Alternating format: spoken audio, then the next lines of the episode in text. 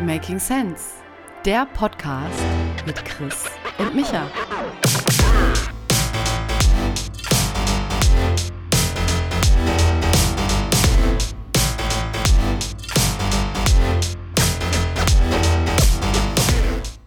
Christopher.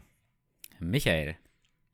Christopher, ähm, herzlich willkommen zu Making Sense, dem Podcast, bei dem wir gemeinsam jede Woche ein bisschen schlauer werden und zur ersten Folge im Jahr 2024.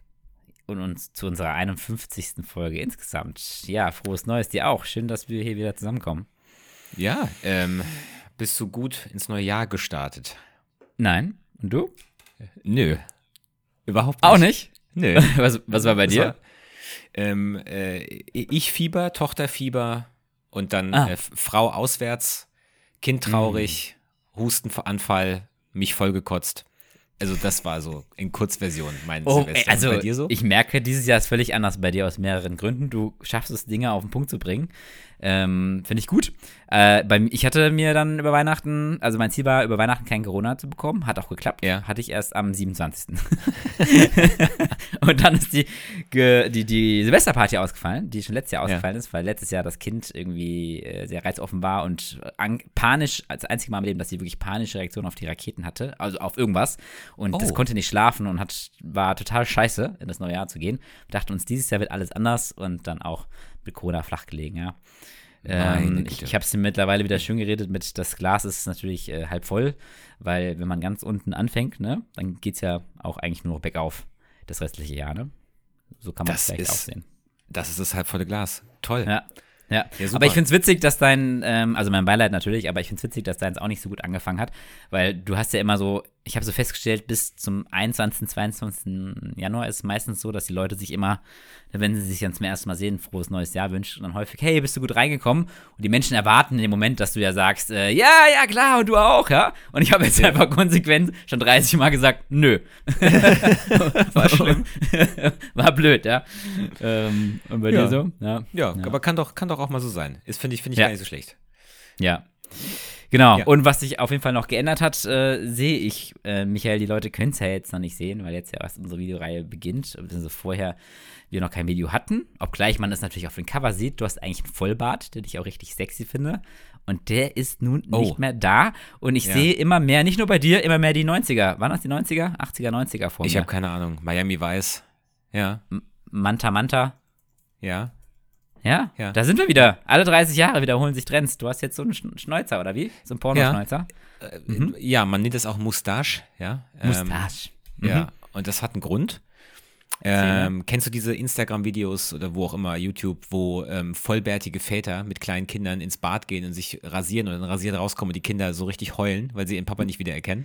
Ah, das hatte ich auch. Ich habe sogar das Bild von meinem Papa aus dem ersten Stock in den Garten geworfen, als er das gemacht hatte. It's, it's, it's, it's true. Echt? Ja, ich war richtig sauer. Das weiß ich heute noch genau den Tag, als er da war und sich den Schnäuzer wegrasiert hatte. Nee, sorry, es war damals, dass er sich den Schnäuzer wegrasiert hatte. Das war ja dann sozusagen aus den 90ern herauskommend, ja.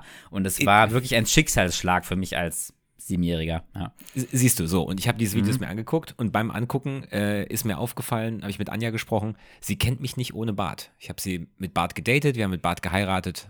Bart, von Anfang an Bart. es gibt Fotos, wo sie, äh, so Dokumente der alten vergangenen Zeit, wo man sieht, dass ich auch mal keinen Bart hatte. Oder es gibt auch ein Foto von mir aus der Absolventerzeit 2013, also elf Jahre her, wo ich im November Awareness für Prostatakrebs mir auch so einen Schnäuzer habe stehen lassen.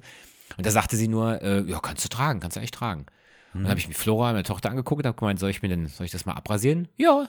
Und dann bin ich mit ihr ins Bad und dann hat sie einen Rasierer angesetzt.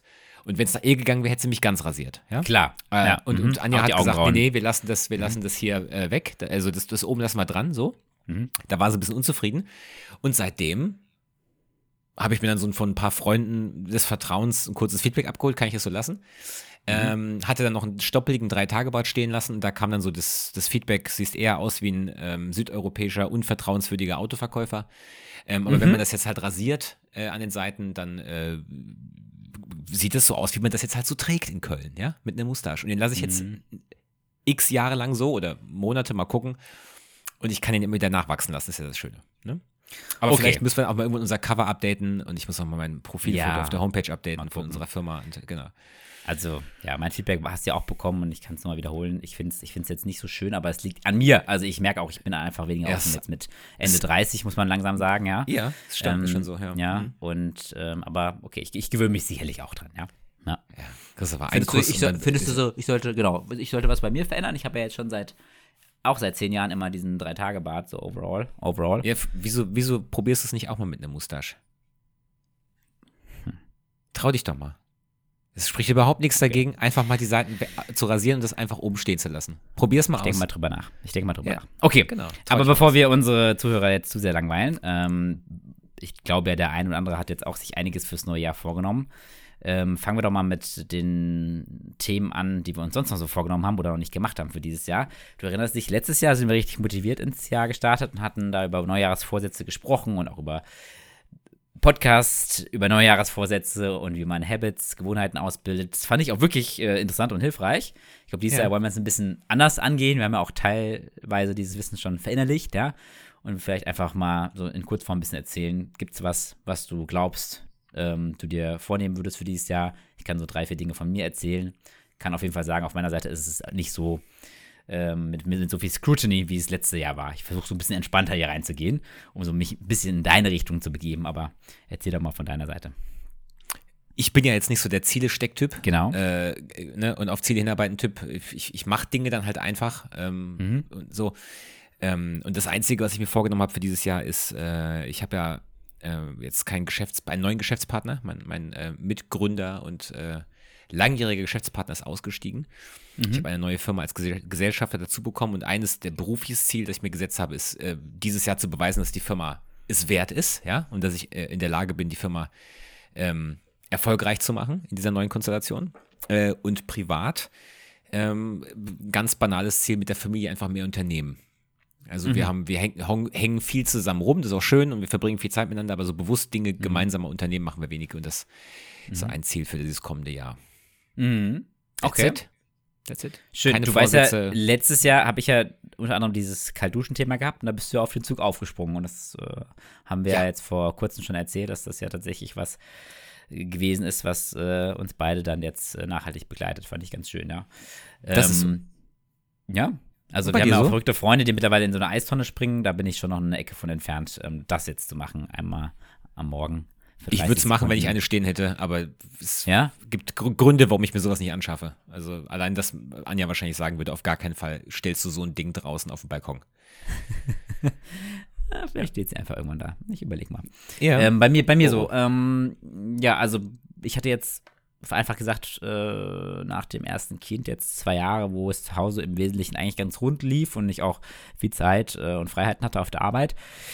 Das neigt sich jetzt dem Ende, bei uns, bei uns kommt der Nachwuchs in drei Wochen und ja. ähm, das war irgendwie aber auch ganz schön. Also ich glaube schon am Ende des letzten Jahres habe ich auch nochmal so den extra Booster gezündet und auch gemerkt, dass ich ein bisschen über Limit bin, weil ich wusste, hey, jetzt ist erstens Jahresende und zweitens kommt jetzt der Nachwuchs und äh, wir haben da recht ähm, intensive, tolle Tochter, aber die auf jeden Fall sehr viel beansprucht. Wenn jetzt ein zweites Kind da ist, ich glaube, da müssen wir als Familie, glaube ich, schon erst einmal eine neue Balance finden. Das, das hat oberste Priorität und deshalb werde ich auch erstmal ein paar Wochen zu Hause sein und so. Ähm, genau, deshalb ist es so ein bisschen das Ziel, äh, neue Balance zu finden, auch im Laufe des Jahres. Ähm, mehr, mehr Unternehmen, aber auch im Sinne von Reisen. Wir hatten beim ersten mhm. Kind äh, gar keine Eltern, also ich hatte, kein, also wir hatten keine gemeinsame Elternzeit, wir hatten halt zwei, drei Urlaube, was schön war, aber nicht so die Elternzeit am Stück. Da war natürlich auch das erste Mal Corona und es war auch blöd zu planen, aber es wäre auch definitiv unternehmerisch damals nicht so praktikabel gewesen. Also ich hatte es sowieso nicht so gefühlt, hat mich so ein bisschen hinter Corona versteckt. Ähm, genau, aber dieses Jahr auf jeden Fall ganz anders und es sieht auch ganz anders aus mit der Firma, da freue ich mich drauf.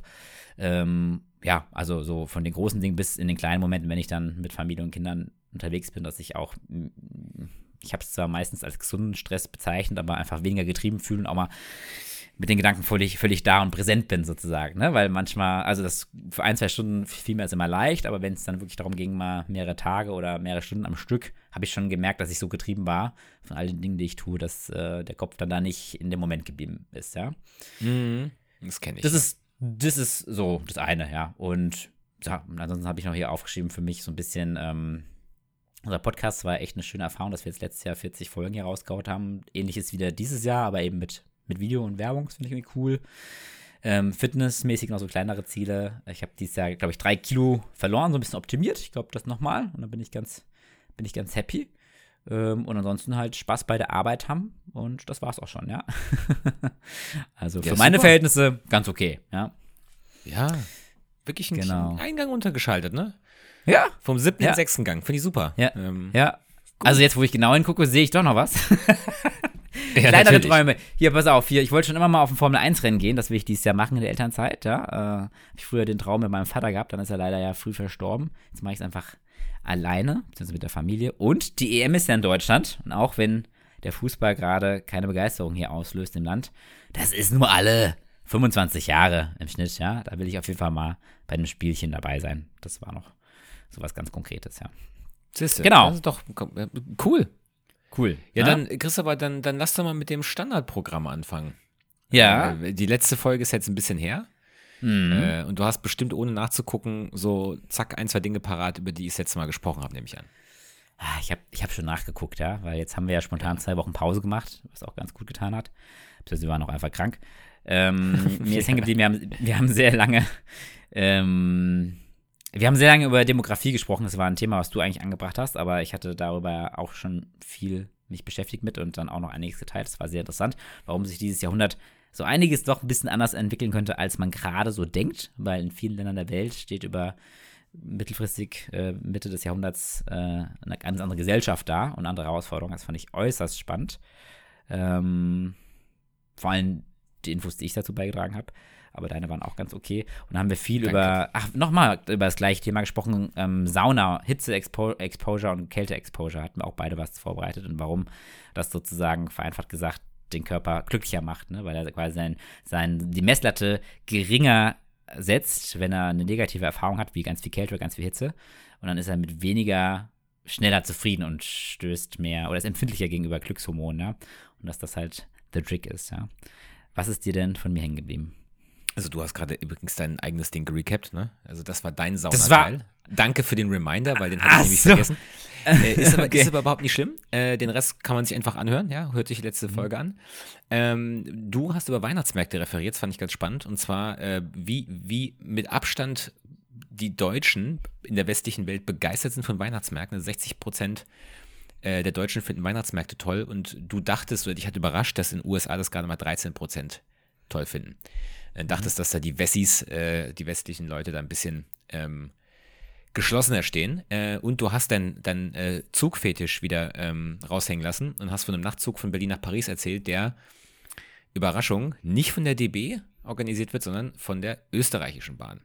Mhm. Muss man erstmal machen. Ja? Von Mhm. der deutschen Hauptstadt in eine französische Hauptstadt und es macht nicht die Deutsche Bahn. Ähm, die übrigens wieder streikt ab Mittwoch. Was Mhm. auch ganz interessant ist. Genau, das war so aus der letzten Folge. Den Rest muss man sich einfach selber anhören. Ist natürlich immer viel interessante Sachen dabei, ist ja klar. Mhm. Okay, cool. Ja, schön. Und ich habe jetzt hier echt eine Liste, weil wir uns natürlich jetzt zweieinhalb Wochen nicht gehört haben, von wieder 10, 12 Punkten. Auch so drei, vier Updates zu alten Dingen. Also ein, also mein Vorschlag, ich könnte so drei, vier kurze Updates, geht auch nicht lange zu vergangenen Themen bringen. Ähm, und dann könntest du loslegen. Wäre das was für dich? Ja, sag, sag doch mal. Also, was ist mir in der Zeit über den Weg gelaufen? Einmal ein Update zum Thema Capture, worüber, wir, worüber du ja mal ausführlicher gesprochen hast im Herbst, was ganz interessant war, Ja, wie das Ich funktioniert. bin kein Roboter. Mhm. Ja, genau, ich bin kein Roboter und dass es äh, weniger darum geht, dass du da irgendwie einen Haken klickst äh, oder was erkennst an für sich, äh, sondern um die, um die Bewegung des Cursors sozusagen, ne, was dann irgendwie auf Menschlichkeit hinweist. Es ist Genau. aber trotzdem so, dass teilweise die Modelle, habe ich jetzt gelernt, schon noch diesen, diesen Erkennungszweck haben, ne? Also, dass wenn du erkennen sollst, ist das eine Ampel, ist das ein Auto, ist das ein Bus und so, ne? Dass, irgend, dass du damit schon noch irgendwas trainierst. Hattest du es damals Ja. auch Äh, gesagt? nee, Nee, aber ne? das habe ich vor Ja. kurzem jetzt auch gelesen, dass du damit Ja. äh, autonome Fahrsysteme trainierst, ja. Genau, darauf wollte ich Ja. Mhm. hinaus. Das habe ich ja auch in unserer Themenliste schon Was ist geschrieben ein von Klick auf die Ampel, ja. Waymo, Google, dass die quasi damit äh, Menschen, die Menschen sozusagen die Roboter trainieren mit diesem Captchas, fand ich ganz interessant, ja. Ähm, dann hatte ich ja kürzlich erst erzählt, ich glaube wahrscheinlich in der letzten Folge sogar noch vor Weihnachten, ähm, dass wie viel weniger Emissionen und äh, Energieverbrauch ähm, Deutschland hat im Vergleich zu vor 30 Jahren. Was ja schon schön ist, ne? Ähm, Ja. Weil du hast ja angeführt, dass Bezos gesagt hatte, Jeff Bezos, der Amazon-Chef, dass ein Verzicht nicht die Lösung ist, sondern wir müssen quasi Energie einfach außerhalb des Planeten gewinnen und dann wird alles gut. Und ich meinte, naja, irgendwo ist es vielleicht eine Mischung aus beiden, weil weniger ist ja manchmal doch durchaus eine sinnvolle Option. Sie Energieverbrauch und schwuppdiwupp kamen die neuen Zahlen für 2023, ähm, wo wir erstens zum ersten Mal deutlich über 50 Prozent erneuerbare Energienanteil hatten in Deutschland, der Mix. 57 Prozent, ziemlich cool. Okay. Wir waren Mhm. früher immer unter 50. Das ist schon ziemlich cool. Ähm, und wir haben wohl knapp 50 Prozent weniger Energie verbraucht ähm, als noch vor 35 Jahren, ja, was ich schon hart beeindruckend finde. Und äh, fand ich ziemlich cool. Ähm, hatte daneben dann noch eine andere Grafik gefunden. Und zwar, wer ist denn verantwortlich für jetzt die globalen CO2-Emissionen, was natürlich nicht Energieverbrauch ist, aber irgendwie trotzdem ne, Thema äh, Schädlichkeit und Ressourcenverbrauch und Energie, äh, ähm, Erde aufwärmen. Und zwar, dass die oberen 1% vom Einkommen her, der Menschen, ja, ähm, für Moment, jetzt ist die Grafik weg. Äh, für sehr viel, für 15% der Emissionen verantwortlich sind. ja. Für sehr viel, ja. Und die oberen 9% danach, also insgesamt, also die, die 9% nochmal für äh, paar 30 äh, verantwortlich sind. Das heißt, die oberen 10%, also die 1% und die 9% zusammengenommen, für fast 50% des, ähm, der ähm, Emissionen verantwortlich sind, ähm, ne, weil die einfach mehr Geld haben, mehr teure Produkte kaufen und mehr fliegen und so weiter und so fort. Das heißt also, auch wenn wir da auf einem guten Weg sind, hier sozusagen macht euch bewusst, liebe Zuhörerinnen und Zuhörer, äh, je mehr Geld man hat, umso mehr Verantwortung hat man auch überproportional, was Energieverbrauch und Emissionsausstoß ist. Ja, das fand ich schon richtig spannend. Ja. Mm, genau. Jo, dann die letzten zwei Updates, die ich hatte. Also feel free to comment, ne? Wenn, wenn du irgendwie Du, begeistert einfach mal so. weiter. Einfach weiter. Oh, du, okay. Begeistert. Du, ich ich, höre ich hör aufmerksam zu. Ich höre aufmerksam zu. Ähm, wir hatten es ab und zu ja letztes Jahr über den Russland-Ukraine-Konflikt. Da hatte ich eine ganz coole Grafik gesehen, die ich sehr spannend fand, die nochmal so äh, eine Perspektive draufbringt, was ist da eigentlich passiert. Wir hatten ja schon gesagt im Herbst, äh, dass der Konflikt quasi eingefroren ist, ja, und jetzt man quasi darauf achten muss, dass vielleicht das Beste sogar das Eingefrorene ist, weil jetzt unrealistisch ist, dass irgendeine Seite da elementar vorankommt, ne? Aber man trotzdem natürlich die Ukraine auch unterstützen muss, dass, dass das da irgendwie Ja. auf dem Niveau bleibt, ja. Und die Grafik veranschaulicht so ganz, ganz interessant, ähm, wie denn die Geländegewinne auch waren auf beiden Seiten. Also als Russland eingefallen ist, hatten sie irgendwie im ersten Monat 11 Prozent, dann im zweiten nochmal 7 Prozent, also 17 Prozent der Ukrainer eingenommen. Dann gab es ja die erste Gegenoffensive, da hatten die Ukrainer wieder 5 Prozent zurückgewonnen. Und dann war erstmal halbes Jahr quasi keine Veränderung und dann gab es ja noch äh, von einem etwas mehr als ein Jahr nochmal so, so zwei, drei Monate, wo die Ukraine noch ein bisschen überraschend größere, größeres Gelände gewonnen hatte. Das waren nochmal knapp 3%, also haben sie sozusagen ein bisschen mehr als 8% von den 18% zurückerobert, wenn ich das jetzt richtig sehe.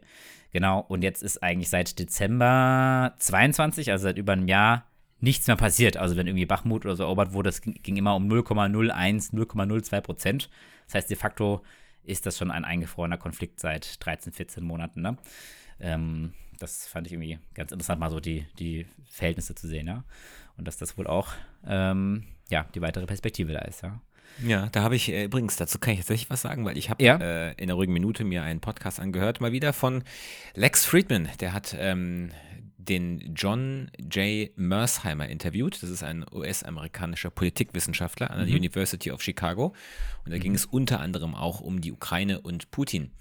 Und äh, Mersheimer ist einer der amerikanischen Vertreter, die der Meinung sind, dass dieser Konflikt ähm, tatsächlich einer war, der vermeidbar gewesen wäre, wenn die USA die, Mhm. die Drohungen und Sorgen der Russen ernst genommen hätten. Und er hat halt gesagt, um es kurz zu machen, ähm, äh, die, wenn man sich rein die Faktenlage anguckt, also auch mit welchem Militärgerät Putin wo, wie genau eingefallen ist, ja, ähm, ist er nicht überzeugt, dass, er, dass Putin jemals vorhatte, die Ukraine komplett einzunehmen. Ja?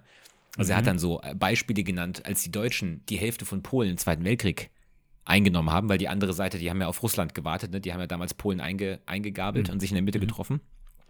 Da sind die mit über einer Million Soldaten eingefallen oder zwei Millionen, über zwei Millionen Soldaten, ja, Krass. um die Hälfte eines Landes zu erobern. Und Putin ist mit 100.000 Soldaten in die Ukraine einmarschiert. Da hat er gemeint, wenn man sich einfach mal die Fakten anguckt, ja, neben den ganzen Drohgebärden und so, äh, hat er nicht gesehen, dass Putin jemals vorhatte, das ganze Land zu erobern. Und ähm, es gab genug, wenn man sich einfach nur anguckt, was Putin geschrieben und gesagt hat, äh, hat er eigentlich immer wieder das Gleiche gesagt. Ähm, äh, er möchte nicht ein äh, militärisches Verteidigungsbündnis in seinen Landesgrenzen haben. Genauso wenig, wie die Amerikaner damals geduldet hätten, dass die Russen äh, Atomraketen auf Kuba stationieren, ja. Da gab es ja dann auch fast einen äh, dritten Weltkrieg deswegen, ja. Äh, weil die Amis gesagt haben, auf gar keinen Fall lassen wir das zu. Ähm, und Putin hat im Prinzip das Gleiche gesagt. Auf, kein, auf keinen Fall kann ich es zulassen, dass mir das auch passiert, ja. Ähm, und also Dinge, also es lohnt sich wirklich da mal reinzuhören. Er wiederum ist der Meinung, ähm, äh, es wäre vermeidbar gewesen. Plus, als die Invasion angefangen hat oder dieser, dieser Konflikt, Krieg, wie auch immer, äh, war Putin verhandlungsbereit. Relativ früh. Mhm. Und die Amerikaner haben wohl den Ukrainern geraten, die Verhandlungen abzubrechen.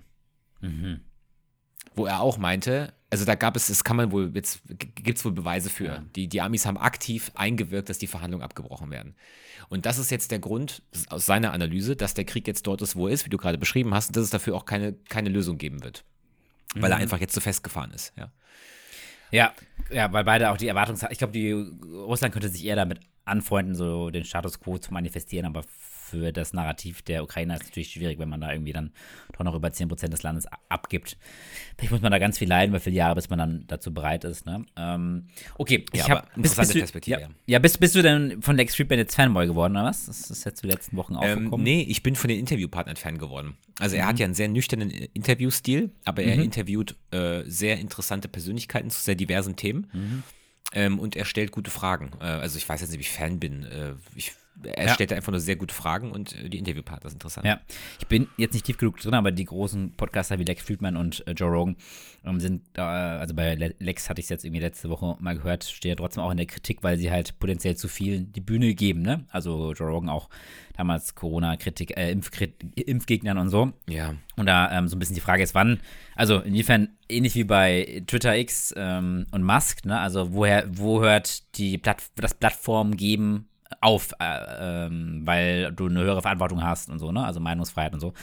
Deshalb ähm, habe ich da, versuche ich da ein bisschen vorsichtiger drauf zu schauen und bin jetzt vielleicht nicht kein Experte, aber war in dem Thema Ukraine, Russland hier und da doch schon ein bisschen drin und von all dem, was ich auch letztes Jahr gehört habe, könnte ich das jetzt so, glaube ich, nicht unterschreiben, weil ich glaube, die Geheimdienst- ähm, Einschätzung meiner, äh, von den USA relativ immer transparent an die Öffentlichkeit von Anfang an. Und man hat ja damals auch gehört, dass die USA damit gerechnet haben, dass Kiew da in drei, vier Tagen fällt. Und deshalb glaube ich auch, war es zum Beispiel das Kalkül der Russen, halt ganz schnell die Spitze, die Regierung auszuschalten und Zelensky und halt ähm, auf die fehlende Moral zu gehen. Und dass sie, dass sie deshalb nicht so viele Soldaten brauchen, weißt du? Also ich glaube schon, dass er das vorhatte. Und ich weiß nicht, ob du dich erinnerst, aber die hatten ja ähm, vor, am Anfang in Kiew 300 ich nenne, Schläfer, keine Ahnung, wie der Ausdruck war, reingesch. Die hatten ja, ja Elitesoldaten ja. in der Stadt, ne, die, die Zelensky umbringen sollten. Also ich glaube, das fällt mir schwer, ähm, da so ohne weiteres zu, zu akzeptieren, weil ich glaube, die Amerikaner hatten eine ganz andere Einschätzung. Und äh, ich glaube, das war auch mal ein, ein Twitter-Thread damals, den wir uns angeguckt hatten.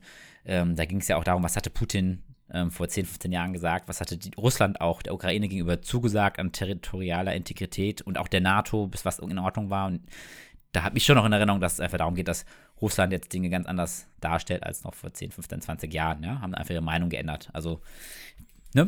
Fällt mir ein ja, bisschen schwer. Aber ich finde, also ja. ist alles schon richtig und ist, ich, ich finde das schrecklich, was da passiert und am liebsten wäre das, äh, mir wäre es, wenn das nie passiert wäre. Ich fand nur seine, also ich, wie gesagt, hör, vielleicht hast du mal Zeit und hörst dir mal an, ja. wie er das, wie er das ableitet und auf welche Fakten er sich dort beruft, ja. Mhm. Ähm, es ist nie, es ist kein, keiner, der das versucht zu, das ist kein Apologetiker, der versucht das irgendwie zu, zu äh, rechtfertigen, sondern er sagt einfach, er hat eine andere Meinung auf Basis von Fakten, mhm. die er darlegen kann. Fand ich ganz mhm. interessant. Ähm, okay. Ja, ich glaube, genau. Ich glaube, wenn es so krasse Kernaussagen gibt, ist das Learning wahrscheinlich auch, dass man einfach immer noch mal kurz eingibt, hey, was ist denn die JetGPT? Hey, da hat jemand das, das behauptet. Was wäre da anzumerken? Ja, das, das versuche ich so ein bisschen zu integrieren. Finde ich ganz spannend, weil die Welt ist einfach so komplex und manche ja, Leute sind überzeugend. Ja. Ähm, That's immer true. So zwingen, ein bisschen das zu hinterfragen. Ähm, okay, äh, wir wollten ja nicht zu politisch werden. Vielleicht noch dann das allerletzte Update, wo weil wir darüber auch häufig sprachen, war nochmal Sam Altman, äh, der JetGPT-Gründer. Ähm, da hatte ich den Podcast gehört von Sascha Lobo, wo sie über ihn sprachen, ein bisschen über seine Geschichte und so. Ich Ganz auch, interessant. Ja. Ah, hast du gehört, ja? Okay. Mhm. Ah, weil ich es empfohlen hatte? Okay. Ja. Gut, ich wollte das jetzt, weil wir jetzt schon ein bisschen politisch unterwegs sind, nicht so, so ausführlich ähm, halten. Ergänzt vielleicht gerne, was du interessant findest. Ich fand einfach den Einstieg schon ähm, ganz interessant, dass, äh, was mir nicht bewusst war, dass er sozusagen ähm, äh, schwul ist und Jude ist, ja, also so in zwei extremen Randgruppen, die e extrem viel Ausgrenzung erfahren.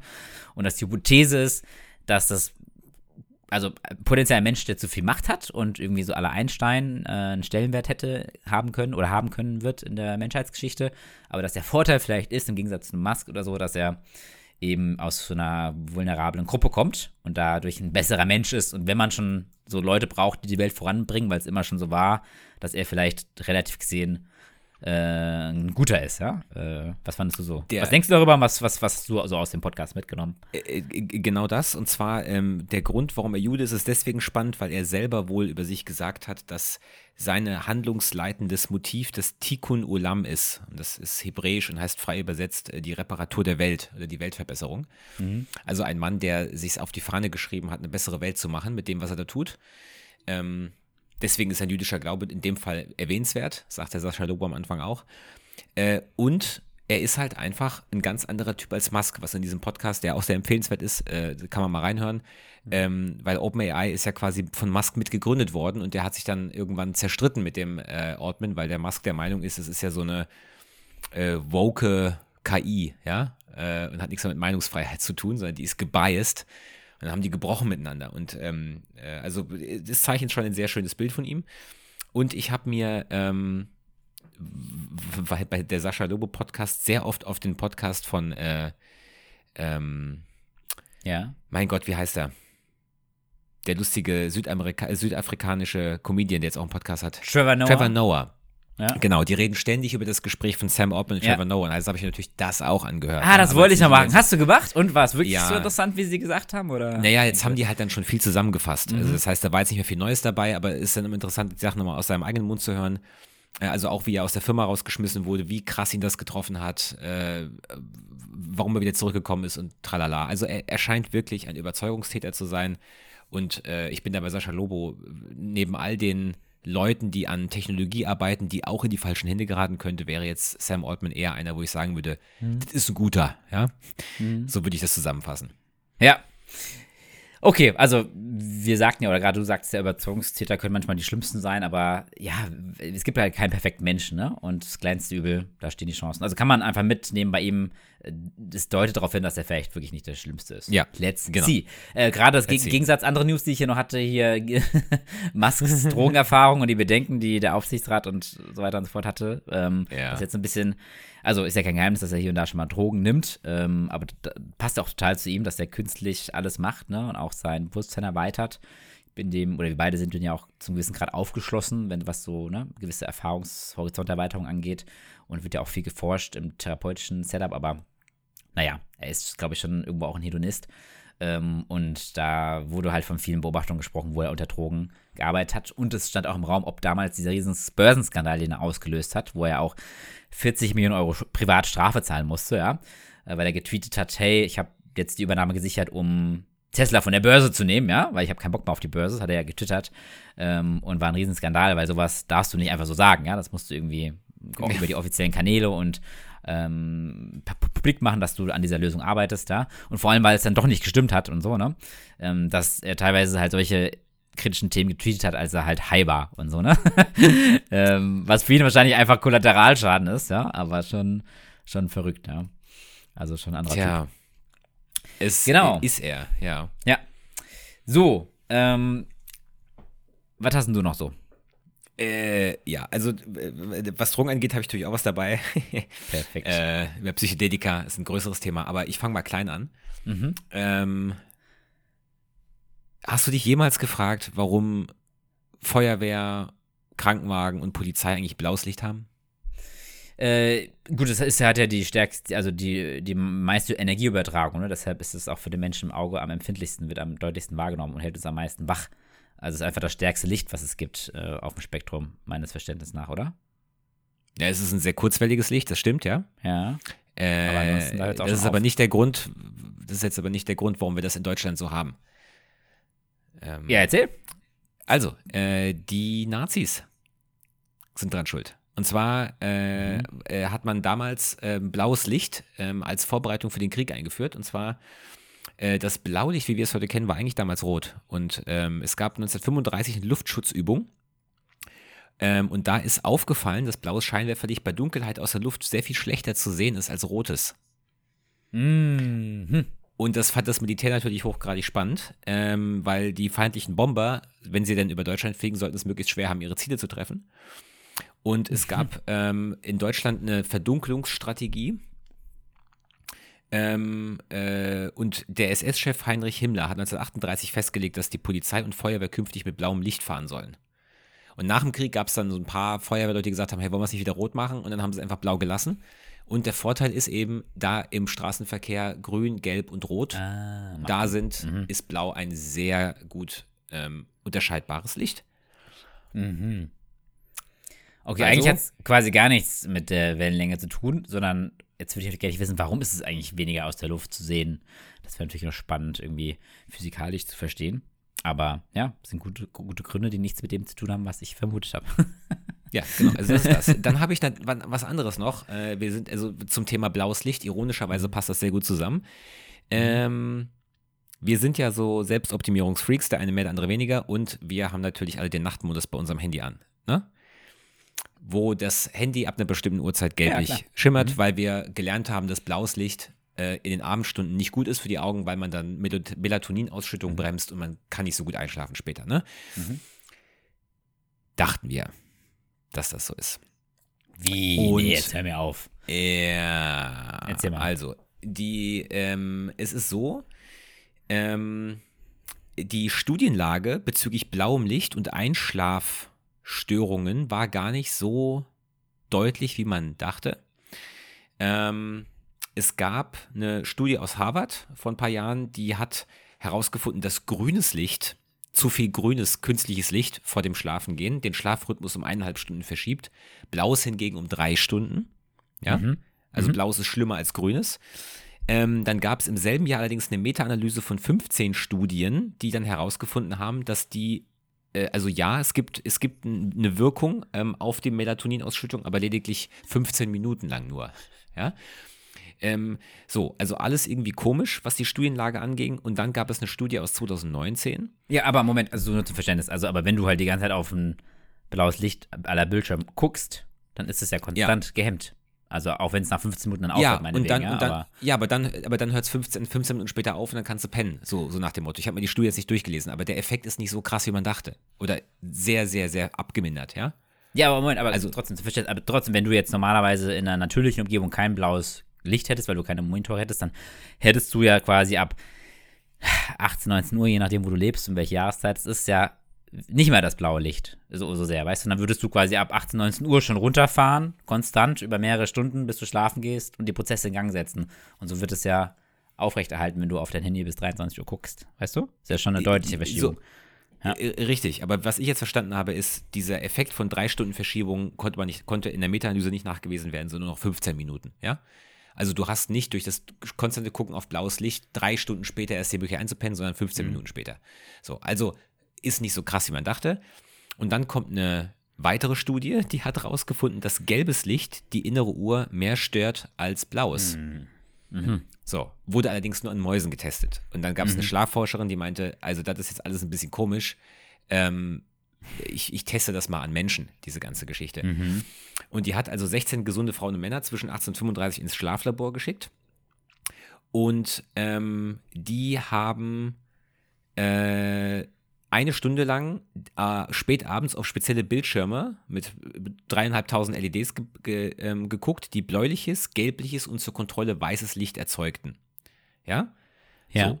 Und die wahrgenommene Lichtfarbe unterschied sich also, also alle hatten aber denselben Anteil kurzwelligen Lichts. Und jetzt ist der Punkt, der nochmal wichtig ist, ähm, nicht, also kurzwelliges Licht ist in der Regel blau, aber ähm, du kannst auch kurzwelliges Licht in deinen Körper lassen, was Melatonin bremst, was nicht blau erscheint. Also was dein Gehirn am Ende interpretiert, die Farbe, die dein Gehirn am Ende interpretiert, muss nicht notwendigerweise eins zu eins korrelieren mit der Lichtlänge. Das heißt, nur weil du gelbes Licht siehst, heißt es nicht, dass es nicht auch kurzwelliges Licht sein kann. Und schädlich äh, im Sinne von schlafhemmend, Mhm, okay. weißt du? ähm, das fand ich ganz interessant. Also, dass das quasi ähm, das Einzige, was das Gehirn interessiert, ist, unser Gehirn interpretiert ja nur Farbe. Am, was im Gehirn ankommt, sind, sind Signale oder Wellen, ja? Ja, aber anhand so. von der Wellenlänge dachte ich eben, ja. Ja, richtig, aber es gibt ja. äh, auch vor allem im also künstlichen also Licht einen Mix, einen Mix und das heißt, ähm, das, was das Gehirn als kurzwellig interpretiert, muss nicht notwendigerweise auch einer bestimmten Farbe eins zu eins entsprechen. Hm. Du kannst ja. also auch sehr kurzwelliges Licht sehen und das, du, du so siehst gelblich es aber oder sowas. Ja. Oh, ja. okay. Ja. Mhm. Genau, so. Also bei Weiß ist ähm, ja sowieso alles dabei, wenn ich es richtig verstehe. Auch das richtig, Blaue. genau. Aber du kannst auch schä mhm. schädlich kurzwelliges weißes Licht dir angucken, ja? So. Ähm, das Ergebnis, ähm, in dem Artikel kann man mal selber lesen, da ging es um Zapfen und Ganglien im Gehirn und also alles ein bisschen äh, mhm. hier ausufernd, aber äh, wenn man die, diese äh, speziellen Bildschirme und die Probanden sich anguckt, kann man festhalten, weder die Ausschüttung von Melatonin änderte sich auffällig bei bläulichem Licht, noch waren die Teilnehmer weniger schläfrig oder schliefen schlechter. Und die, äh, die Forscherin schlussfolgert daraus, dass die Lichtfarbe unter konstanter Stimulation der Ganglienzellen höchstwahrscheinlich keine relevante Rolle für die menschliche innere Uhr oder den Schlaf spielt. So. Mhm. Aber vielleicht künstliches Licht allgemein, also egal, ob es kurzwelliges Licht. Ja, okay. so und mhm. jetzt ist es so, ist der Nachtmodus beim Handy egal? Nee, ist er nicht, mhm. denn der filtert schon kurzwelliges Licht raus. Äh, und das ist tr trotzdem gut für die Melatoninproduktion, aber rein technisch gesehen müsste es nicht gelb, gelblich sein. Das heißt, ähm, das, was wir als Nachtmodus auf dem Handy haben, der gelblich werdende Bildschirm, das ja. muss technisch eigentlich gar nicht sein. Du könntest ganz normal dein Handy dir angucken, sieht aus wie immer, aber das kurzwellige Licht ist rausgefiltert. Okay, da müssen wir nochmal, sorry, da müssen wir noch ein, zwei Physiker fragen, weil ich mag das besser verstehen, weil das macht einfach für mich keinen Sinn. Also irgendeinen Unterschied muss es in der Wahrnehmung geben. Also wenn du, also was ich schon merke, ich habe nämlich jetzt für das Recording hier zum Beispiel den Nachtmodus ausgeschaltet, der normalerweise anders, und ich merke, wie so eine andere Intensität auf mein Auge geht, wenn man den ausstellt. Ne? Also es wird einfach so ein bisschen, du kneifst mir die Augen zusammen, es fühlt sich natürlich schon so an, als wäre irgendwas intensiver, ne? Also ja, es ist, es ist halt mir, auch heller, ja. Ja, aber irgendwie muss mir noch mal einer den Link erklären, wann wirklich was welche Farbe ist und warum das auch. Also du sagst ja im Endeffekt kann es genauso aussehen, oder? Äh, ja, also kurzwelliges Licht kann blau, äh, oder in, in, häufig erscheint es blau, ja. Mhm, mhm, aber du kannst auch kurzwelliges Licht konsumieren mhm. und das sieht in deinem Gehirn nicht blau aus.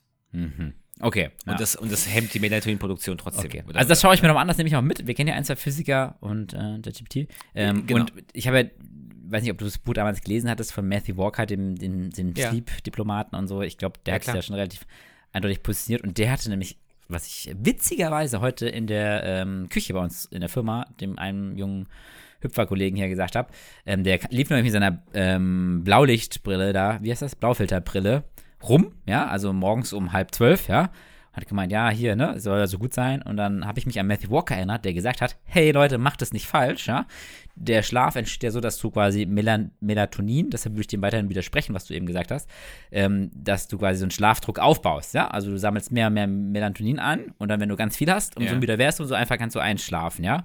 Und deshalb ja. ist es ja egal, wenn der Effekt nach 15 Minuten aufhört, wenn du nicht mehr intensives künstliches Licht siehst, ja?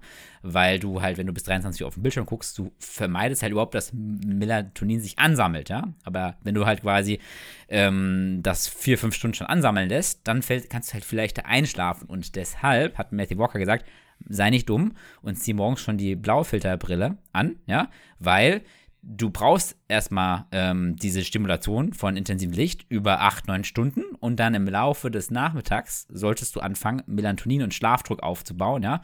Und das heißt, du solltest diese Brillen ähm, erst am späten Nachmittag anfangen anzuziehen, wenn du das tagsüber schon machst, ja, oder vormittags, dann bringst du diesen natürlichen Rhythmus voll auseinander, durcheinander, ne? Was für mich so ja. boom, eye-opening war, ne? Deshalb, ähm, ja, wie gesagt, hab, gehen wir nochmal in das Thema rein. Ja. Äh, äh, genau, aber es geht tatsächlich um die Lichtfarbe, ja. Es geht ganz konkret um, um die Lichtfarbe und nicht unbedingt um kurzwellig oder nicht kurzwellig. Also bei der, äh, also kurzwelliges Licht ähm, hemmt die Melatoninproduktion, ja. Okay. Aber das ist nicht zwangsläufig blau aussehendes Licht. Das ist Verstehe. der Punkt. Ja, aber ja. wir können als neben Making Sense sozusagen festhalten, dass diese Brillen muss man auch richtig einzusetzen wissen, damit es einen Effekt hat, ne? um eben kurzwertiges Licht auszublenden. Genau, und dann gibt es noch zwei ja. Dinge, die ich ganz interessant fand äh, äh, am Ende dieser, dieses Artikels. Und zwar das eine, eine der, der Hauptgrund für schlechter Schlaf bei Heranwachsenden ist digitale Abhängigkeit. Also das zu lange Rumsurfen in Social Media und so und dass es aufwühlt, ja. Ähm, äh, und deswegen man nicht in den Schlaf findet und nicht unbedingt die Handyzeit, das, das, das Licht des Handys, ja. Und ähm, es gab auch eine Untersuchung, ob ein spannender Film vor dem Einschlafen dazu führt, dass man ähm, äh, irgendwie schlechter einschläft. Und diesen Effekt konnte man leider nicht bestätigen. Das heißt, ich für mich, ich gucke mal ganz gerne zum Film, äh, zum einschlafenden Film, ja, äh, auf dem Handy und das ist alles safe. Das beeinträchtigt meinen Schlaf nicht negativ, laut Okay. einer Studie, ja. Okay. Ja. Verstehe. Genau. Ja. Mhm. So ist das. So ist So ist das. Okay. Ähm, also so viel zum Thema Licht und so. Ähm, jetzt das, das, das andere, das ist vielleicht nur, nur Interesse halber. Ich weiß gar nicht, wo das hinführt oder ob das eher symbolisch war. Die New York Times hat gegen OpenAI geklagt. Und zwar ähm, werfen die ChatGPT vor, dass sie das wiss, dass sie quasi mit New York Times Artikeln ihre KI trainiert haben und die New York Times hat dafür keinen Cent bekommen. Also, dass das so Äh, funktioniert, das- hast du ja auch schon mal erklärt vor einem halben Jahr oder so, ne? Das, ähm, oder auch, auch basierend auf Wikipedia zum Beispiel, also aus, auf, aus öffentlichen zugänglichen Daten werden die KIs eigentlich trainiert, ne? Äh, äh, Richtig, genau. Und äh, das führt aber eben halt auch dazu, äh, also das, das, also nicht nur die New York Times hat geklagt, es gibt auch eine, eine, einen Zusammenschluss von Autoren, unter anderem George Martin, ja, von Game of Thrones, Ah. äh, die sich zusammengetan haben und gegen ChatGPT auch geklagt haben, weil die sagen, die haben geistiges Eigentum quasi verwendet ohne Zustimmung, um ihre KI zu trainieren, was natürlich dazu führt, dass du dann einfach ChatGPT sagen kannst, schreib mir mal eine kleine Geschichte über einen Drachenjäger im Stile von George Martin und ChatGPT spuckt dir das aus und es ist nicht auseinanderhaltbar. Ähm, und das ist ganz interessant, weil das die erste Klage dieser Art über, überhaupt ist von einem großen Verlagshaus gegen eine KI-Schmiede. Und ähm, die Forderung ist, dass äh, ChatGPT, beziehungsweise Microsoft in dem Fall, also OpenAI gehört ja zusammen, äh, zu einem Milliardenschaden zur Verantwortung gezogen werden sollen. Und die sollen jedes Chatbot-Modell und sämtliche Trainingsdaten zerstören, die urheberrechtlich geschütztes Material beinhalten. Ziemlich krasse Forderung. Äh, was daran interessant ist, ist, dass andere Medienkonzerne, wie zum Beispiel der Axel Springer Verlag, die haben Deals mit Microsoft und OpenAI und stellen ihre Artikel gerne zur Verfügung gegen Entgelt. Gegen Entgelt, ja. Okay. Mhm. Ja.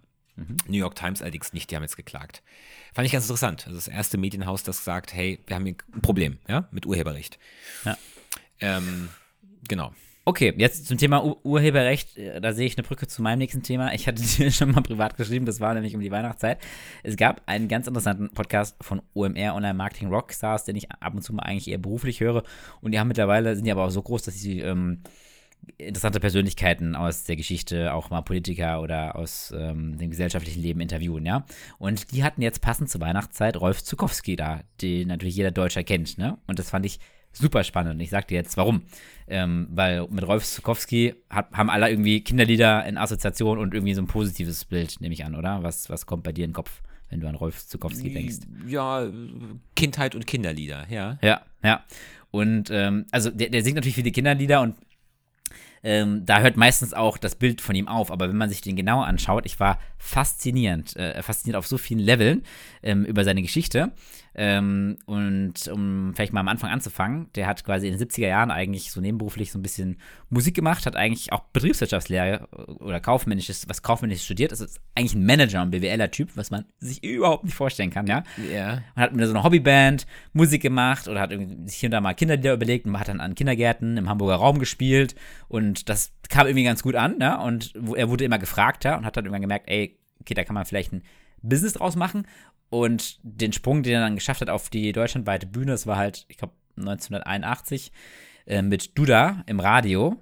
Kennt, kennt unsere Generation ja auch noch. Duda Ja. im Radio. Ja, ja. Ja, Äh, genau. Das war äh, der erste Kindersong ähm, auf nationaler Ebene und auch sein erster Erfolgshit, ähm, Bestseller, ja. Ähm, und er war zu dem Zeitpunkt, er erklärt das so ein bisschen damit, dass er natürlich hat er ein Talent dafür, aber ähm, er war nur einer von drei Musikern, die jetzt so über die Gemeinde, Region hinaus in Deutschland ähm, Kinderlieder gemacht hat, ja. Und wenn du halt einer von drei bist, ja, dann ist die Wahrscheinlichkeit halt nicht schlecht, dass du derjenige bist, der halt die ganzen Kinderlieder macht und dann diesen Trend zu, von CD und so weiter und so fort und Fernsehen und privates Fernsehen, was er da aufkam, auch mitmacht, ne? Also er, hatte, er war quasi konkurrenzlos nahezu, ja.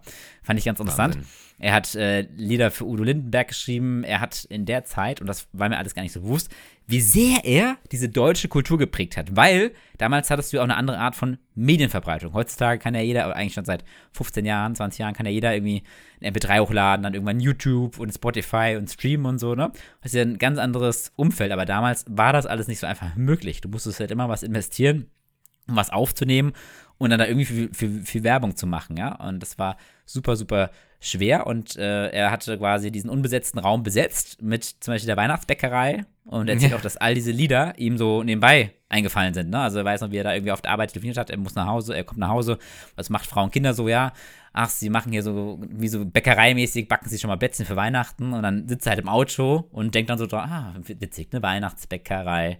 Und dann fängt er einfach an so zu reimen, kommt nach Hause und hat das Lied in seinem Kopf, ja, und ist jetzt äh, sozusagen im deutschsprachigen Raum eines der meistgestreamtesten Lieder der Geschichte, ja.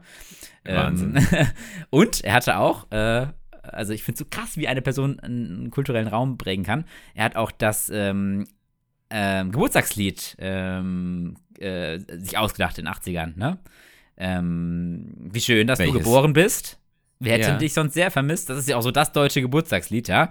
Hat er, hat er, Ach, einfach, hat er sich einfach auch, auch ausgedacht, ja? Ähm, also fand ich krass, wie sehr. Was eine Legende. Genau, und, und weil das so zeitlos ist, äh, wie sehr die Kultur geprägt hat, weil alle Eltern haben das quasi aus ihrer Kindheit in Erinnerung, finden das schön und ähm, zeigen das wieder ihren Kindern. Das ist so eine sich bis, also aktueller Stand, so sich so eine ewig wiederholende Schleife, ne? Weil immer das den gleichen Zyklus durchläuft, ne? Alle Eltern fanden das so schön, auch die schöne Kindheitserinnerung und zeigen es wieder ihren Kindern, ja? Und es gibt da bis heute jetzt nicht so die richtig große Konkurrenz. Er sagt ungefähr so 100 Musiker, die sich irgendwie auf Kinderlieder jetzt heutzutage spezialisiert haben, ja? ja? Im, Im, Vergleich zu Zehntausenden in, in anderen Kategorien, ja? Ähm, also, finde ich ganz spannend und auch, dass er zum Beispiel Anfang der 90er teilweise äh, in, auf seinem Album Dezember Träume schon über den Klimawandel ähm, gesungen hat, ne? also von wegen Winter, Aha. ich weiß nicht mehr genau den, den, den Text, dass, dass er gesagt hat, hey, Winter und Schnee und wir sehen dich einmal seltener, aber wir sind dran schuld, also hat er irgendwie früh vorweggenommen, fand ich ganz interessant. Ähm, und dass ähm, er äh, ja irgendwo auch ein, ein knallharter Typ ist. Also wenn du diesen Podcast hörst, den ich mal ähm, verlinke, äh, sitzt da quasi diesem sehr großen, bekannten deutschen äh, Podcast-Host Philipp Westermeier gegenüber, ja, der sehr, also der macht das sehr geschickt interviewt und der macht den richtig rund, richtig klein. Also ich glaube, er hat irgendwie gelernt, dass er wahrscheinlich so sein Leben lang als Kindermusiker unterschätzt wird.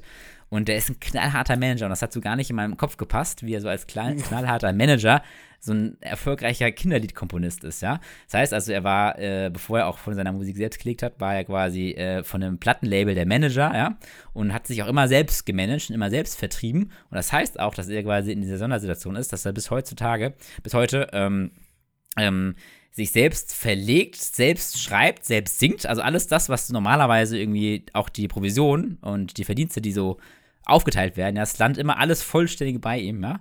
Und jetzt durch diesen Trend zum Stream, der ja häufig kritisiert wird von den, von den Artists, dass es sich halt erst lohnt, wenn du größer bist, ja, sagt er auch, dass es das aktuelle System für kleine, junge Artists halt immer noch nicht so geil ist, ja ähm, die, die profitieren da halt überproportional und er hat quasi nochmal einen Großteil seines Vermögens in den letzten Jahren gemacht, ne? Weil eben jetzt alle wieder ganz easy, ach, ich habe keine Ahnung, wo die CD von Rolf Zukowski liegt, ja, ähm, und kaufen tue ich sowieso keine mehr, aber hier auf Spotify Weihnachtsbäckerei mal schnell eingeben oder das Geburtstagslied, ja. ja? Also dieses, diese Entwicklung zum Streaming, die er nicht vorhersehen konnte, hat ihn sozusagen nochmal richtig reich auf seine alten Tage gemacht, ja. also. Was ein Typ. Ja, also extrem, extrem interessant und äh, ich war echt überrascht und was der drauf hat und was er so geleistet hat, sein Lebenswerk und dass der mit, der ist, glaube ich, jetzt 75 oder 76, der ist messerscharf, ja. der ist messerscharf. Also da habe ich mir auch gedacht, ey, wenn ich mit 76 noch, der klang auch, er hat natürlich auch eine schöne Stimme, obviously, aber er klang halt wie so ein 40-Jähriger, ja. Und wenn du äh, echt in dem Alter noch so eine klare Birne hast, dann, ähm, dann, dann wäre ich echt sehr zufrieden äh, mit meinem Leben, dachte ich mir so. Also hat mich, wie du siehst, sehr beschäftigt über Weihnachten. Meine Güte. Ja, dann muss ich mir das auch mal anhören. Also da ist ja wirklich, wie schön, dass du geboren bist, 1981, ja. In der Weihnachtsbäckerei 87 ist rausgekommen. Ja. Es schneit, die Jahresuhr, meine Güte. Ja, also wow. Ja. Wieder mhm. was über so, das sind so Dinge, Jetzt weiß ich das, ne? Und jetzt kann ich das nicht mehr nicht sehen. Den Typ sehe ich jetzt den immer in diesem Licht. Jetzt hast du so ein bisschen so einen Kindheitstraum da kaputt gemacht. Jetzt sehe ich nur noch diesen knallharten Manager und nicht mehr den. Nee, aber fürs Gute. Also der hat auch ganz viel Es war ein Spaß. gemacht. Es war hat, ein Spaß. Ja, er hat übrigens auch das Lied gemacht, falls, äh, falls dich noch erinnerst, Zebrastreifen, Zebrastreifen, manche werden dich nie begreifen. Also er hat quasi mit der Verkehrswacht und so damals die Verkehrskampagne sich überlegt, selbst überlegt und dann äh, die Lieder integriert, sodass alle halt die Verkehrsregeln lernen. Und das haben wir ja auch getan, als du und ich in der Grundschule waren. Ne? Also hat, so, hat echt 10 Millionen von Menschen geprägt. Und das ist irgendwie ein tolles Leben. Also das muss ich jetzt ja, gerade nochmal ja. sagen. Ja. Ähm, äh, mit über 20 Millionen verkauften Tonträgern zählt Ja. Zukowski zu den kommerziell erfolgreichsten Künstlern in Deutschland, Ja, sagt Ja. Wikipedia. absolut, ja. ja. Verrückt. Gut. Meine Güte. Ja. Äh, Was, was hat dich denn noch bewegt die letzten ein, zwei Wochen? Hast du noch was? Ja, natürlich. Ähm, natürlich. Und zwar, wie, wie bin ich denn darauf gestoßen? Du bist dran schuld. Ich glaube, du hast mich darauf aufmerksam gemacht. Du hast meine Nase da quasi in die Pilze reingedrückt, ähm, in die psychedelischen Pilze. Und zwar, ja, ja. Mhm, mhm. Ja, also es gibt ein, also das, und du, du hast ja gleich mehrere Dinge getriggert bei mir, ne? Also nicht nur, nicht nur die Faszination für, Psychedeli für Psychedelika und was man mit denen machen kann im therapeutischen Sinne, sondern auch den religiösen Aspekt von all dem. Und es ist wohl so, äh, es gibt einen Mann, der heißt Brian Murarescu, ja? Äh, das ist ein ähm, amerikanischer Typ, der hat äh, Altgriechisch studiert und Sanskrit und keine Ahnung was. Kann man sich mal anhören, sein Werdegang. Ähm, äh, Ja, vorhin ist, er- hat er aber auch noch, sorry, ganz kurz, vorhin ist er auch noch, Ju, Ju, hat er auch noch Jura studiert und hat auch dann als Jurist der, war, der gearbeitet. hatte, der, hatte, der so. hatte erst Sprachen und so studiert, hat gemerkt, damit kann man kein Geld verdienen, hat dann Jura, Jura-Studium gemacht, zwar an der Wall Street, hat für Investmentbanken gearbeitet, viel Geld verdient und danach ähm, ähm, äh, in einer Zeitschrift irgendwas über, über Pilze gelesen und dann hat er sofort aufgehört und gesagt, ich glaube, da ist irgendwas, ich muss das, ich muss dann nachforschen, ja. Äh, und so ist er dann dazu gekommen, dieses Buch zu schreiben, The Immortality Key, ja, also der Unsterblichkeitsschlüssel sozusagen. Ähm, ich will aber gar nicht so sehr über das Buch reden, sondern über ähm, seine, seinen Podcast oder sein, seine Keynote, die ich mir angeguckt habe, über dieses Buch. Und zwar geht es um Folgendes. Ähm, wie gesagt, er hat Altgriechisch studiert und er hat äh, viel Recherche betrieben und auch in Archiven sich rumgetrieben, ähm, weil er nämlich einer Sache auf der Spur war. Und zwar kann es sein, dass der, die, die, das Benutzen von Psychedelika im, ähm, wie soll ich sagen, im spirituellen, religiösen Bereich eine Rolle gespielt hat. ja, bei der Gründung der Religion sozusagen auch nahezu, ne? Im Ähm, Prinzip, im ja. Prinzip das, ja, ja, genau. Und ähm, äh, es gab damals ein Buch, ähm, das, äh, Herrgott, wie hieß denn das nochmal? Das ist in den 70er Jahren rausgekommen. Äh, unter anderem einer der, ähm, äh, ich glaube, das hieß Road to El El Eleusis oder Eleusis. Ich weiß nicht, wie man das ausspricht, ja? Mhm. Ähm, und da haben unter anderem der Erfinder von LSD, ja, äh, und noch ein paar andere Autoren die Behauptung aufgestellt, dass äh, die Weltreligionen im Prinzip high entstanden sind, weil das, was Leute damals beschrieben haben, diesen Erleuchtungsmoment und so, das ist genau das, was Leute beschreiben, wenn sie LSD genommen haben oder wenn sie einen Pilztrip hatten, ja. Diese fundamentale äh, Erfahrung, die, die dich verändert und keine Ahnung was, ja, so, so ein Erleuchtungsmoment. Und äh, allerdings gab es damals äh, keine Fakten, archäologische Fakten, die das hätten be bestätigen können, ja. Also man konnte nicht nachweisen, man hat zwar Gemälde gesehen oder Künstler haben Gemälde gemalt von irgendwelchen Dingen, die in der Vergangenheit passiert sind, aber es gab keinen Beweis in dem Sinne. Und er hat sich dann auf die Suche gemacht und hat gemeint, naja, Also ähm, müsstest es, also Verständnis, du müsstest quasi dann ja äh, Spuren, Moleküle irgendwie die auf diese Substanz konkret hinweisen, weil was, der, Richtig. was die Ursache für diese Vision sein könnte, ist ja Richtig. unterschiedlich. Könnte ja auch Meditation und was weiß ich sein oder wirklich eine Erleuchtung. Ne? Also geht es eigentlich darum, findest du diese Substanz nachweisbar ähm, an den richtigen Stellen. Und es kurz zu machen, hat Ja. er. Ja. Ja, Also ja. es gibt äh, es gibt auch einen Artikel, also auch gerade letztes Jahr ist äh, rausgekommen, dass man über 3000 Jahre alte ähm, Haar, Haare äh, DNA-Analysen gefahren hat und hat dort ähm, ähm, Stoffe von einem Psychedelikum gefunden. Also das wurde auch wohl rituell benutzt, ja, bei Leuten, die eben am Sterben waren oder so.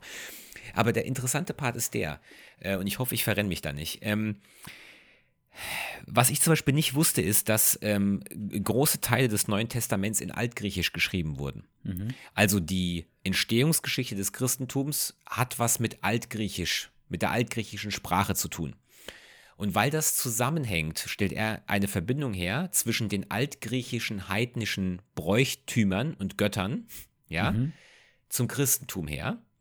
Und weil nach, nachweisbar ist, dass in, im alten Griechenland die rituelle Verwendung von psychedelischen Bieren, also in der Antike, Verrückt, also dass man weit, das, weit, mal- muss man sich weit vorstellen, dass es das Geburt- damals gab, ne? Wusste ich gar nicht, dass das Ja, man konnte es Menschen wussten, nachweisen, wie, und dass man das erzeugen kann, ne? Ja, genau. Also das gab, es gibt es schon sehr lange. Und ähm, es gibt dieses El Eleusis, das, dieser Ort, der, der ist, äh, der heißt heute anders, ähm, soweit ich weiß, aber der ist ähm, eine Pilgerreise von Athen weg. Und dieser Ort war damals, also das ist nachweisbar, da gibt es Schriften zu, ein Mekka, wo Leute hingepilgert sind. Unter anderem so Namen wie Plato, Sokrates oder Cicero oder sogar Marcus Aurelius. Krass. Und die sind dorthin gepilgert und Teil dieser Pilgerreise war eben ein mehrtägiges dorthin laufen und auf dieser, auf dieser Reise halt reinigen. Und wenn du dort ankommst, trinkst du einen wundersamen Trank. Ja. Also das ist das, was da beschrieben wurde, ja. Und dann machst du eine Erfahrung, die lebensverändert ist. Und das, was die meisten gesagt haben, ist, äh, man macht eine Erfahrung und erfährt Unsterblichkeit. Deswegen heißt das Buch auch Immortality Key. Also das ist das, was Leute darüber geschrieben haben. Äh, was interessant ist damals, ist, es stand quasi unter höchster Strafe äh, darüber, zu reden, ne? was dort Ja. passiert ist. Die Leute sind zwar mit, mit, mit einer Erleuchtung zurückgekommen, aber keiner hat gesagt, was ist da genau passiert. Aber man, es war immer die Rede von irgendeinem Trank. So, und es ist wohl tatsächlich so, ähm, dass man äh, Reste von Mutterkorn, das ist äh, der natürliche Teil, aus dem LSD gemacht wird, synthetisch Ah, hergestellt wird, mhm. ja, hat man in diesen kleinen Krügen gefunden, aus denen getrunken wurde. So. Mhm. Und weil es eben völlig normal war, dass man damals Wein gemischt hat, und das ist wiederum der Part, wo die Sprache dazukommt, ja, also äh, das, das Wort ähm, da, Alkohol, so wie wir es heutzutage kennen, das gab es damals noch nicht. Das Wort ist noch nicht so alt, wusste ich gar nicht, ja. Das wurde erst ein paar hundert Jahre nach Christus, äh, hat es erst den Einzug in, in, in Europa gefunden, ja. Unter anderem aus dem arabischen Raum. Ähm, und im Altgriechischen hat man quasi auf, au- auf Wein, also auf alkoholische Getränke, mit Pharmakon referenziert. Ja? Also im Altgriechischen wird von Pharmakon gesprochen, was Pharmazie, Medizin ist. Ja, Mhm. so. Und ähm, äh, das heißt also, den Bezug, den wir zu Wein und Alkohol heutzutage haben, den gab es damals nicht, der hat eine völlig andere Bedeutung. Und den Connex, den er herstellt, ist, ähm, also zum einen, damals haben Leute Psychedelika genommen und haben unfassbar krasse Erfahrungen gemacht, bis hin zu Tod und Wiedergeburt. Da übrigens, ganz interessant, auf dem äh, Berg Athos gibt es das Kloster Agio Pavlou und da gibt es so einen Bogen und auf dem steht, äh, wenn du stirbst, bevor du stirbst, wirst du nicht sterben, wenn du stirbst. Mhm. Also die Idee, dass du eine Erfahrung machst, wo nicht deine, dein physischer Körper stirbt, sondern etwas in dir stirbt und du wiedergeboren wirst und erleuchtet bist, ja, diese, diese Idee, die gab es schon weit vor den christlichen Geschichten über Jesus zum Beispiel, der ja angeblich wirklich stirbt und drei Tage später wieder aufersteht, you see? Also da gibt es ein paar Dinge, die gibt es in der altgriechischen Mythologie, die gab es schon sehr viel länger Mhm. und finden sich teilweise eins zu eins in der christlichen Entstehungsgeschichte des Christentums wieder. Und seine Behauptung ist, das hängt zusammen. Und weil die Griechen damals psychedelischen Wein und Bier gesoffen haben und diese komischen Stories sich da ausgedacht haben, haben die Christen das so ein bisschen sich davon abgeguckt. Das passt quasi alles zusammen zeitlich. Das ist seine These. Ähm, und er geht sogar so weit zu sagen, der griechische Gott Dionysos, das ist der ähm, Gott des Weines, der Freude, der Trauben, der Fruchtbarkeit, des Wahnsinns und der Ekstase. Ähm, die Parallelen von der Geschichte über Dionysos und die Geschichten, die über Jesus erzählt werden, die sind erschreckend ähnlich. Bis hin zu dein Leib Christi, erinnerst dich, für die Eucharistie in der Kirche, wo du den, Bl- der, das Blut Christus trinkst und sein Leib isst. Mhm. In der griechischen Mythologie hast du Wein getrunken, um zu Dionysos zu werden. Also eine göttliche Erfahrung zu machen, weil du durch den Konsum, durch den buchstäblichen Konsum seines Blutes, was der Wein ist, zu ihm wirst und eine göttliche Erfahrung machst. Und ähm, die, die, die, äh, das Göttliche im, im, in, den- in altgriechischen Mythologien war nicht eine, eine, eine externe Gottheit, die Mhm. dich quasi irgendwo hinleitet oder erleuchtet, sondern eine göttliche Erfahrung in dir drin. Mhm. Und das sind Dinge, die man unter anderem mit Psychedelika hinbekommen hat. Also ich, ich, ich, ich kann empfehlen, äh, es gibt zum einen das Interview mit Lex Friedman, äh, was sehr erleuchtend ist, und oder aber auch ähm, äh, äh, Talks von ihm, wo er wie bei so einem TED-Talk einfach sagt, was ist seine Forschung gewesen und was kann er nachweisen. Also das Interview war mit äh. Sam Harris, was du jetzt meintest, oder? Nicht Lex Friedman. Es gibt sowohl als auch. Ah, also ich habe okay. mit Sam Harris angefangen, mir das anzuhören. Dann habe ich mir ja. gedacht, meine Güte, das ist ziemlich, äh, also im Englischen, da geht es um Evangelien und sowas, habe ich, auf dem Englischen war ich nicht so gut da drin. Mhm. Dann habe ich mir das von Lex Friedman angehört und dann habe ich mir nochmal einen TED-Talk von ihm angehört Mhm. oder so, so einen Talk, ähm, äh, wo er wissen wollte oder wo er sich halt dieser ganzen Geschichte genährt hat, wieso ist das Christentum so stark geworden und wie, wo hat sich das angelehnt und keine Ahnung was. Also Ja. super spannend. Ja, also wenn ich Äh, Punkt. Ja, nee, also ich finde es gut. Also ich befürchte, äh, deiner Mutter wird der Podcast jetzt nicht so gut gefallen, aber ich finde es Nee. irgendwie spannend, mal so eine andere Sichtweise drauf zu bekommen, wie das auch hätte entstehen können, was es so ein bisschen weltlicher erklärt. Ne?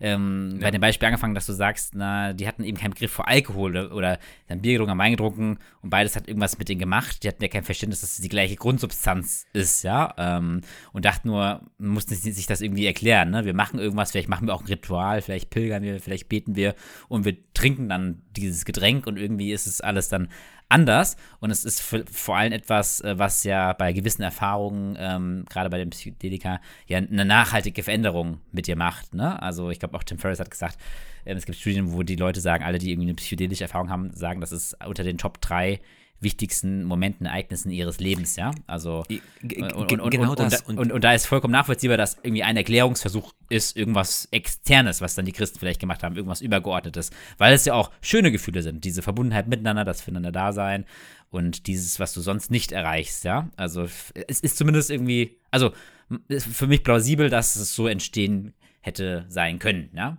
Also, so, ja? also wie gesagt, man muss abschichten. Also Mhm. dieses, äh, diese, diese, dieser Pilgerort Eleusis, der war tatsächlich.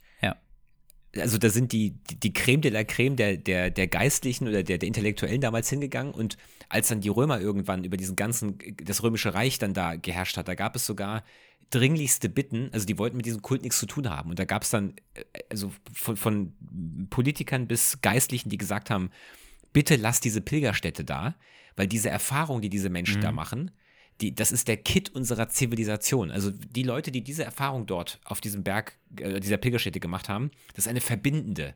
Und das hält nicht nur unsere Zivilisation zusammen, sondern unsere Menschheit zusammen. Also da waren Leute, die haben wirklich gesagt, ey, macht, was ihr wollt im Römischen Reich, aber lasst diesen Pilgerort bestehen, ja.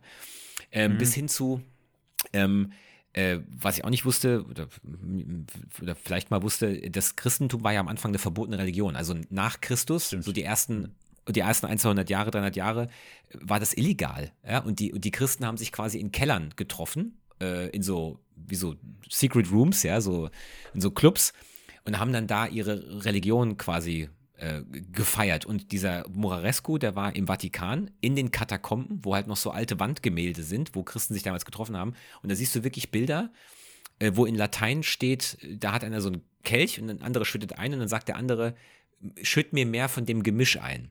Und Gemisch ist referenziert auf Wein plus X. Mhm. Also, da haben die Christen damals abgehangen in ihren, in ihren Höhlen da und haben psychedelischen Wein getrunken, sehr wahrscheinlich, und haben dann angefangen, sich diese crazy Stories da auszudenken. Ja. Also schon, Er erzählt ja auch, Ja. glaube ich, dass er auf Forschung gestoßen ist, die teilweise dann irgendwie auf Katalanisch verfasst wurde und deshalb im englischsprachigen Raum nicht präsent ist und so. Also, dass da, Ganz wenn man genau. sich wissenschaftlich Ja, anguckt, man da schon doch einige Hinweise dazu findet, zumindest, dass da scheinbar äh, physikalisch nachweisbar gewisse Substanzen im Spiel waren. Ob das ist, das Genau. alles erklärt, sei aber hingestellt, aber fand ich auf Nein. jeden Fall äußerst spannend und dachte mir schon, dass es dich ganz interessiert, ja, und dass du da vielleicht ja, ein bisschen deeper in das Rabbit Hole gehst, als ich das machen würde. Von daher danke. ja, Danke selbstverständlich. Da bin Ja. ich komplett eingetaucht. Großartig war das. Genau, Okay. Das war mein, Ja. das war mein hier, mein Kram. Ja, das ist doch mal Gesprächsstoff für die nächste Party. Ähm, ja, ich habe jetzt hier noch drei, vier Dinge äh, gerne fürs nächste Mal aufheben. Michael, ich habe ja ah, schon zwei, drei Mal angekündigt, aber ich habe ja jetzt zu spät wieder, aber vielleicht fangen wir damit mal an beim nächsten Mal. Ich habe ja jetzt hier so erste Botox-Erfahrung, äh, worüber ja häufig nicht so gesprochen wird. Das wollte ich mal hier auf die Bühne bringen. Ähm, Was, was heißt das? Du hast die Erfahrung. ja, ich ich bin ja in sowas reingeraten, wo das äh, Ärztinnen äh, machen und die gerne an sich rumspielen und Freundeskreis und dann, ja, mach doch auch mal und ne, zum Selbstkostenpreis und wie funktioniert das und so. Und dachte ich, ah ja, ganz interessant. Und jetzt fand ich das irgendwie ähm, sinnvoll, ne? Ähm, aber, aber let's, let's talk about it next episode. Ich wollte eigentlich mit was ähm, schön noch schließen. Kleine Good News. Ich bin ja der Good News Beauftragte hier. Ja, bitte. Und zwar hatte ich noch gelesen, dass ähm, es einen Durchbruch in der Antibiotika-Forschung gab. Hast du es gelesen? Bei What Happened war das? Fand ich irgendwie sehr schön. Selbstverständlich. Na, natürlich, ja. Aber wir, also ohne Scheiß, ich habe mir echt über das Thema immer wieder, wenn ich drüber gestoßen bin, Gedanken gemacht, dass diese Antibiotika-Resistenz ja zunimmt und dass das uns schon vor Probleme stellen kann, ne? weil man halt tendenziell immer weniger Antibiotika gefunden hat, ne? die es hier irgendwie ähm, schon auf der Welt gibt und das vermeintlich endlich ist, ja. Und äh, diese Ja. Resistenzen sich natürlich immer stärker entwickeln und gerade diese Keime in Krankenhäusern, irgendwann hast du halt echt gelitten, kannst nichts mehr machen. Ja. Und es gibt sozusagen drei ähm, Antibiotika-Stämme, die von der WHO als Kategorie 1 in der Resistenz eingestuft werden, also richtig böse sind, ja. Ähm, genau, und seitdem es diese Kategorisierung gibt, äh, wurde nie, wurden nie irgendwie noch neue Antibiotika gefunden, die gegen diese multiresistenten Bakterien was machen konnten. Jetzt wurde zum ersten Mal ähm, eins gefunden, was irgendwie dagegen effektiv ist, ja. Was langfristig jetzt nicht heißt, also dagegen wird irgendwann vielleicht auch eine Resistenz ähm, äh, entwickelt von den Bakterien, aber normalerweise kauft einen das schon deutlich Zeit und bringt einen sehr viel mehr Schlagkraft gegen so böse Infekte. Was äh, echt wirklich ein Good News ist, die man mal wieder gefühlt so gut wie nirgendwo liest. Und äh, finde ich eigentlich schade, weil darüber kann man sich, glaube ich, schon mal freuen. Ne? Genau. Ich, ich freue mich darüber. ja, auf die Antibiotika. Auf die, auf die Antibiotika. Dann wünsche ich dir noch eine gute Woche. Ähm, hat mich gefreut, mit dir wieder hier zu reconnecten. Jetzt wieder Äh, same, same, ja. regelmäßiger Rhythmus. Gucken, wie, wenn das äh, Kindchen da aus meiner Frau herauspurzelt, brauche ich vielleicht auch noch mal ein, zwei Wochen, um mich zu sortieren. Ähm, also da bitte ich um Nachsicht, wenn es dann plötzlich noch mal eine Woche keine Episode gibt, aber für die nächsten zwei Wochen bin ich noch ganz guter Dinge.